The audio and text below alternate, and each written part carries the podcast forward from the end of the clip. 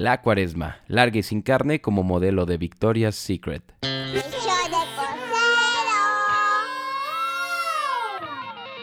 El podcast.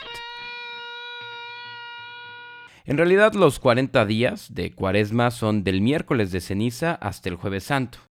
Entonces, el día en que pienso se estrene el podcast, o usted lo escuche, quizás pues, salga el miércoles en la noche, muy probablemente, pero ya va a haber acabado la cuaresma. A ver, güey, si yo lo escucho en el 2022, güey, justo el miércoles de ceniza, estás bien pendejo, José. Lo... Eh, puede que pase. Ok, ya, sigamos. Que pues, la verdad es que siempre es un pedo saber cuándo va a ser. Y, y, es bronca tanto para quien le vale gorro la cuaresma o la fe cristiana, como para los que le siguen muy bien. Ahí tienes al que, pues, para él Semana Santa es sinónimo de peda, viendo cuándo van a caer las vacaciones como, güey, ojalá, ojalá no caigan tan en marzo, güey, para que no haga frío, güey. Siento que, que no se ponen chidos los antros en marzo, Santi. Sí, güey, el año pasado cayó Semana Santa en mi cumple. Güey, ¿te acuerdas la peda que nos pusimos en Valle de Bravo? Y también están los religiosísimos, ¿no? Los de, ay, no, otra vez mi cumpleaños en Viernes Santo. Y la mamá de, ya verás, el próximo año sí vas a tener pastel. Odio mi vida. Pues sí. Para algunos es como una mezcla también súper random, ¿no? Tienen comida para cuaresma, pero nada más. Pues la verdad son muy raros. No siguen las cosas de la fe cristiana, solamente esta tradición de cómo comen. Y es que eh, si no sigues un precepto, sino una tradición, ¿por qué hacerlo todavía peor que el precepto? O sea, algo peor que si creyeras, nada más son dos ayunos, miércoles de ceniza y viernes santo, y no comer carne los viernes, siete viernes, no te piden más. O sea, viéndolo bien, la cuaresma no, es, no está tan difícil. Pero toda la comida de cuaresma, de los que siguen esta extraña tradición, sabe peor que el sacrificio que me digas. Ya no solamente los de cuaresma. Es más, la lata de atún más chafa que me pongas enfrente, mil veces antes que romeritos con mole. Yo sé que de esto van a llegar así muchos mensajes de que es que bien preparadas saben bien, pero eh, no, a ver, no se engañen. Lo que a ustedes les gusta de esta comida de cuaresma es probablemente el recuerdo infantil, bueno, vaya, el de su madre o su abuela preparándolos.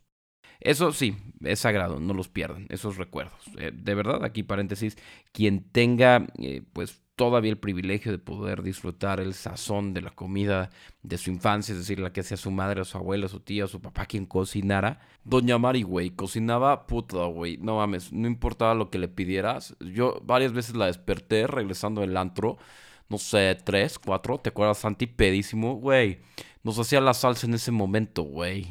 Güey, lo mejor, disfrútenlo pero también eh, aprendamos a diferenciar, ¿no? Si algo te gusta porque en verdad es bueno o algo te gusta porque a ti te gusta. Relativo a tus emociones, ni siquiera un paladar, porque quizás lo mismo hecho por otra persona diferente, que no te recuerda y te en el casco como en Ratatouille, no te va a gustar. Igual. Las camisas sí ya de viejita, güey, no planchaba bien, ya no veía, güey, pero como quiera seguía cocinando, que te cagas. Ok, ya, gracias, Fer. Ya hablaste mucho este podcast. A ver, Santi, un favor. Llévatelo, por favor, güey. Llévate a tu compa a pistear Bacardi por otro lado. Como también esta otra comida de, cuaresma, la capirotada, que yo creo que es contra la que, que más traigo algo. Es eh, para quien no viva aquí en México, afortunadamente donde usted reside no hagan esta cosa de la capirotada, yo se la describo. Miren, es como si agarras un pan, así un bolillo, que ya esté bien hecho, que pues, sin broncas podrías hacerlo una torta o como un sándwich, lo que quieras con él. Pero en lugar de comértelo como lo haría cualquier persona en el mundo, lo secas primero y luego como si fueras bipolar, lo mojas en leche, agua, agua con piloncillo y demás. Le atascas la fruta que se dé en tu región, donde sea que vivas, y como si odiaras a toda tu familia, le pones tantas pasas puedas como latigazo sufriera Cristo por nuestros pecados. Y luego ya lo cocinas otra vez. Porque hay gente que de verdad cree que las cosas se deben cocinar dos veces. Que no te burlaras de las tradiciones y costumbres de las personas. Eh, sí, perdón, pero de verdad esa madre la capirotada solo cobra sentido vista como un sacrificio cuaresmal. Joselo, ya para por favor con eso. Está bien. Pero si fuera un buen postre, se comería en Navidad o Pascua y no en cuaresma. Ya no hay argumento contra este. Bien, la cuaresma se define de acuerdo a la primavera pero no a la fecha fija del 21 de abril. Quedamos en que esta cosa siempre se, se mueve. Es de acuerdo a un calendario astronómico y lunar. Es por eso que el domingo de Pascua es el primero después de la luna llena que acontezca después del equinoccio de primavera. Entonces nunca tendremos una Pascua antes del 22 de marzo ni después del 15 de abril. Para que ahí cheques eh, si tu cumple alguna vez va a caer dentro de estos días. 22 de marzo a 25 de abril.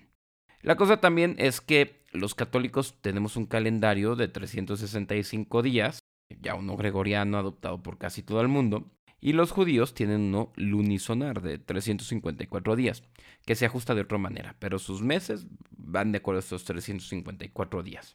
Eh, este calendario, de hecho, es similar al chino. Curioso porque los judíos no podrían comer la mitad de los animales del calendario chino. Y también es muy similar a antiguos calendarios de la península arábica. ¿Qué tienen en común? Predicen movimientos lunares, estaciones del año, de una manera que, eh, la verdad, la verdad te hacen cuestionar tu calendario actual, porque son bastante útiles.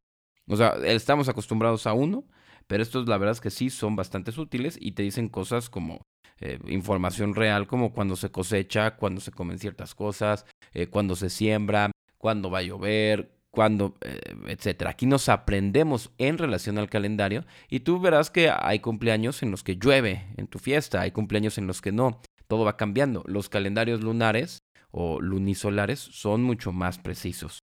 Que esto me puso a pensar un poquito en que eh, los latinos deberíamos de tener nuestro propio calendario, pero pensado en nuestra forma de ser. La tenían otras culturas, ¿por qué nosotros latinos hispanoparlantes no pudiéramos tener uno? Así que esté hecho eh, con base a nuestra conciencia colectiva de raza, ¿no? Estaría buenísimo. Mira, con que nos marcaran dos o tres periodos al año de ahorrar y no gastar en pendejadas, ¡pum, güey! Quítanos tantito peda y borrachera, dominaríamos el mundo. Con que nos pusiéramos eso en nuestro calendario latino. No se diga si nos dieran una temporada así bien planificada para prepararnos para el verano y no andar todos desesperados una semana antes con dietas más agresivas que las de Anaí. Eh, pero se puede hacer mucho en ese calendario. Esto es las primeras ideas. Seguro usted que nos escucha allá en casita. o en su vehículo mientras se le atraviesa a alguien o lo ven en un semáforo raro por reírse solo. Estamos ya viendo que este calendario latino es un terreno fértil, ¿no? Para, pues, para mejorarnos como raza. Obviamente tendría que tener portadas o súper de taller, ¿no? O así de carnicería, con información en los teléfonos, para que se socializara y, pegara entre la gente latina. Podríamos poner a Beyoncé y a Yelu de portada. Calendario Latino 2022. Piénselo usted. Vienen los Olímpicos y a lo mejor eh, podemos superarnos los latinos como raza. No, no que el etíope nos gane todo. Y hablando de nuestra cultura hispánica judío-cristiana, eh, creo que todos tenemos una idea más o menos de cómo se vive la cuaresma, qué significa, por qué se da, ¿no? Pero esto no es en todos lados. A nosotros alguien en algún momento nos evangelizó, nos explicó, nuestros papás, en el catecismo, las monjas de la escuela, etc. Pero por lo general, gente con experiencia en ello, en, evangelizar o en, contar ¿no? las cuestiones. Pero pónganse a pensar en esa gente que descubrió la Semana Santa y la muerte de Cristo a través de los ojos de Mel Gibson y lo digo con todo el respeto que merece como católico la muerte de mi redentor. Y que la película, pues sí, también está bien hecha. Pero dejando aparte eso, es que, güey, neta, qué pedo con Mel Gibson. Ese güey quiere matar todo lo que se pueda. Salvo en la película de Lo que ellas quieren, que la verdad confieso no la vi completa, porque qué hueva si no iba a matar a nadie a Mel Gibson. En todas las demás películas se muere o matan a alguien. Muere gente en todas. Mel Gibson, tú ya no necesitas hacer películas, necesitas terapia, cabrón.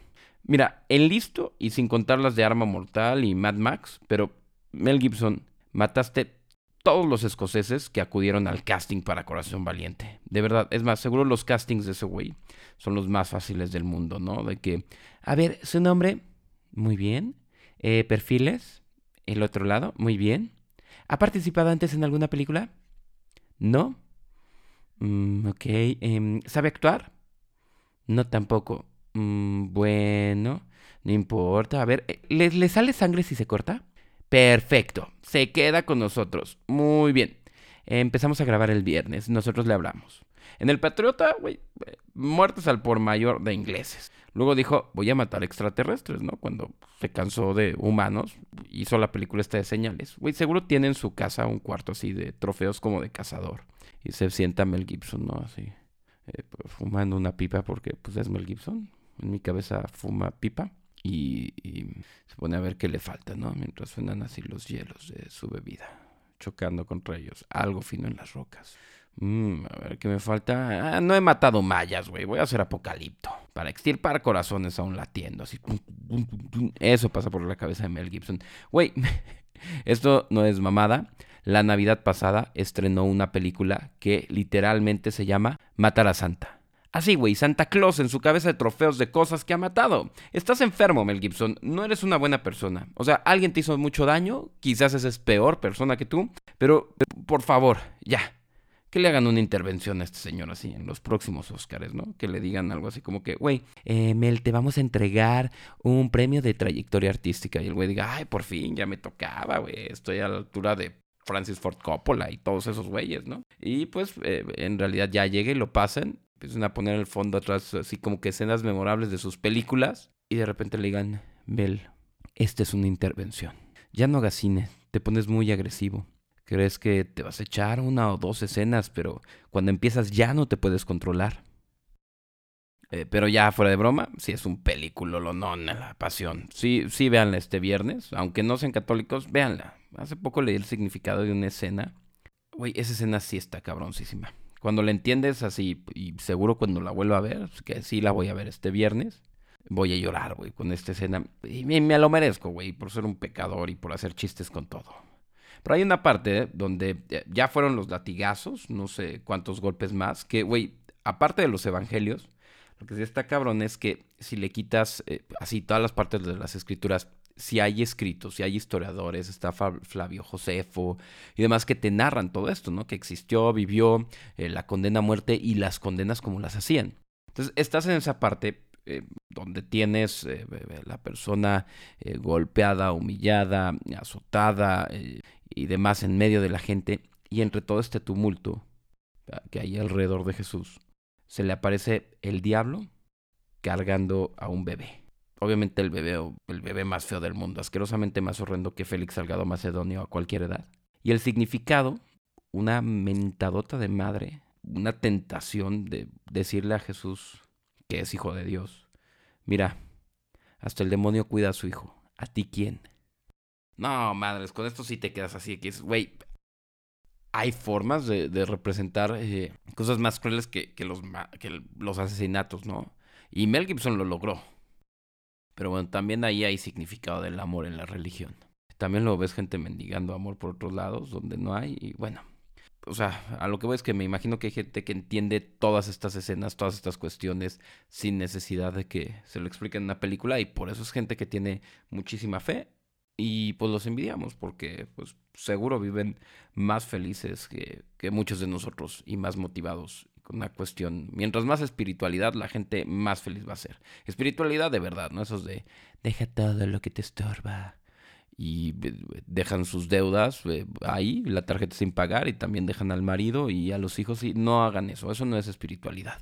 Eso es huirle a, a, la realidad material que tiene la vida. Y que por tener un cuerpo jamás le vas a poder huir. Eh, pero bueno, lo que sí eh, considero y a lo que quería caer es el tema de las tentaciones, ¿no? Que desde la fe y fuera de la fe es un tema eh, universal, ¿no? Mira, es bueno también tener tus periodos, uno, eh, para bajarle a la carne, y más si eres del norte, pero no iba a eso. Me refiero a periodos donde te propongas superar eh, cosas o cuestiones de las cuales cojeas, ¿no? Lo digo figurado, no es nada para que después me cancelen la gente que solo tiene un pie, los que se lo cortaron por diabetes o alguna cosa así. No, sigue usted tranquilo, no se enoje, tomándose su Coca-Colita. Eh, a lo que voy es eh, periodos donde uno se proponga, ¿no? Eh, sirve, vaya. Y más cuando hay una inercia, una inercia de, cambio positiva. No me refiero a, un coach de vida que junta a todos en una sala de conferencias y, y les dicen, es que nadie te lo puede platicar, te tienes que vivirlo y llegas donde hay un güey que toma un curso de tres meses y tiene su traje de poliéster brillosito. No, esas cosas no nunca vayan con esos coaches. Y, mira, no es nada personal contra los coaches y los libros de superación personal, pero, güey, es que de verdad, tres meses de cursito no te hacen nadie para cambiarle la vida a las personas. Son porristas emocionales. Yo los defino así como primeros auxilios. Para alguien que esté muy deprimido, sí. Pero después de los primeros auxilios ya tienes que ir con el especialista a curarte. Es así, nada más. Fuera de los chistes, es eso, ¿no? Porque sí, también me han escrito gente, es que sí me funciona y me cambiaron. Sí, pero en realidad no fue el coach. O sea, eso es un primer auxilio para alguien que tiene una urgencia. Igual los libros de superación personal. Dicho esto, sigamos con nuestro tema del podcast. Bueno, empezamos con la cuaresma, podemos pasar a la Pascua, ¿no? Esta la celebramos tanto, bueno, los católicos, los católicos ortodoxos, los judíos, pero todos en fechas diferentes. Los judíos celebran su liberación de Egipto desde el 14 del Nisan y se avientan siete días de festejo. Pero fíjense, eh, por la diáspora, que eh, lo que tengo entendido es la dispersión del pueblo judío fuera de Israel y de la tierra prometida, se avientan un día más de fiesta para estar seguros. O sea, son ocho días. Y entonces así ya no te preocupas de cuestiones de cálculos de fechas, de que si usos horarios. Y esto se los va a copiar. ¿eh? Yo voy a empezar a festejar mi cumpleaños dos días, año nuevo dos días. Que si me das un puente, yo tomo dos para estar seguro, no estar fallándole en los cálculos. Eso sí se los voy a copiar. Lo que nunca les voy a copiar es que pues, durante estas eh, fechas ustedes eh, pues, no consuman ningún derivado de cereales, de cebadas y por eso no toman chelas. O sea, güey, sin chela, sin tocino, circuncidado, como que no me late para nada tu plan de peda, Abrahima. Me imaginé así una pijamada como la típica de niña school teenager de película chick flip ya sabes, que están pintando las uñas, leen revistas de moda, sacan una botella de lo que sea, que una, una que es bien así, punk, ¿no? La radical se robó de casa de sus papás y empiezan a decirse, ay, ¿quién te gusta? Y a ti no, ay, ese es feo, jijiji, sacan una foto y en cierto momento eh, perforan a la más ñoña, así, ven, ponte un arete y todas, ay, sí, Ana, vamos a ponerte un arete y todas, sí, sí, sí. Pero en la versión de judíos sería algo así como que lo mismo, ¿no? Nada más que tienes a Ethan, a Noah, a Jacob, que le dicen al güey que anda de intercambio, en Nueva York, algo así como, güey, vamos a circuncidarte para que estés como todos y todos. Sí, sí, Club de los Champiñones. Repito, no se me hacen planes de peda divertidos con ellos. Eh, no sé, algún día puede que pase y eh, cambie, cambie mi opinión. Ojalá, ojalá convivir, convivir cambia, ¿no? Eh, y demás. Por lo pronto yo sigo pensando que es mejor que acaben en ponerse aretes, nada más. Si se van a mutilar el cuerpo, solamente aretes. Eh, lo importante es que siempre algo aprendamos, ¿no? Eh, de las fechas donde estemos y de los problemas de Mel Gibson. Yo espero que hayan disfrutado este episodio, tanto como yo, que de verdad es que desde que grabo ya estoy empezando a, disfrutar. Eh, no por imaginarme qué tanto me van a escribir o quién lo va a hacer, sobre todo de dónde. Ahorita estoy en la parte de que de donde me escriban me, me vuelvo loco y últimamente Texas empezó a figurar. O sea, ya lo hacía desde el principio del podcast, pero como que ya se empezó a compartir por allá. Muchas gracias. Eh, que Texas todavía es México, eh, la neta. Em, hace poco fue el natalicio de Zaragoza. El miércoles 25 de marzo es la fecha en que pues, asesinaron, nos robaron de este mundo a Selena en 1995. Y mira, si Zaragoza y Selena, porque así es por la adopción, son mexicanos y nacieron por allá bien cerquita, ¿no? Pues creo que cualquier otro tejano puede, puede sentirse mexicano completamente y no hay razón para negárselos. Digo, no es que ahorita estemos en el mejor momento para ser mexicanos, pero se puede dar, ¿no? Después, en unos años. Además, güey, tienen unos tamales en Texas que, uff, uff. Hay, hay ciertas partes del país, no las voy a mencionar porque sí, como que ofender comida, luego es, es muy delicado ese tema, ¿no? Entre a la gente. después, después de joder la capirotada y los romeritos, así con los tamales que hagan en otra parte, ahí, ahí no me meto, ¿no? Eh, no vaya a ser porque vivo en un lugar donde hagan tamales. Eh, demasiado chiquitos, que confunden el canapé y tamal, son cosas que no deberían de combinar, pero bueno, eh, muy buenos los tamales tejanos, cuando vayan por allá, usted aproveche y pruebe tamales. Güey, los tamales de Doña Mari, güey, estaban mejor, güey, hasta su capirotada, güey, también pienso que es popó, güey, pero no mames, sus tamales, güey, de Doña Mari, ya, por favor, Santi, ¿en qué quedamos? Llévate a Fer, por favor, güey, ya, dale su Bacardí, llévatelo con su Bacardí para allá. En fin, donde sea que nos escuches, era el punto. De verdad, gracias por las compartidas, las menciones, los comentarios. Por esto se hace el podcast, de verdad. Ya cuando me escuches que empiezo a hablar bien de una marca, es porque hago el podcast por otra razón, ¿no? Y al rato me vas a ver como esos youtubers que hablaban bien de AMLO y de repente, ¡pum! Candidatos de Morena para diputados, regidores o lo que sea, ¿no? no. Y yo diciendo así como, pues es que la verdad, no hay que enojarnos por la reelección del presidente. Inconstitucional no significa que no nos convenga. Jamás. Eh, se los juro, eso nunca va a pasar. Y pues bueno, sin más los dejo y espero nos escuchemos en el próximo episodio, siempre y cuando usted y Dios quieran.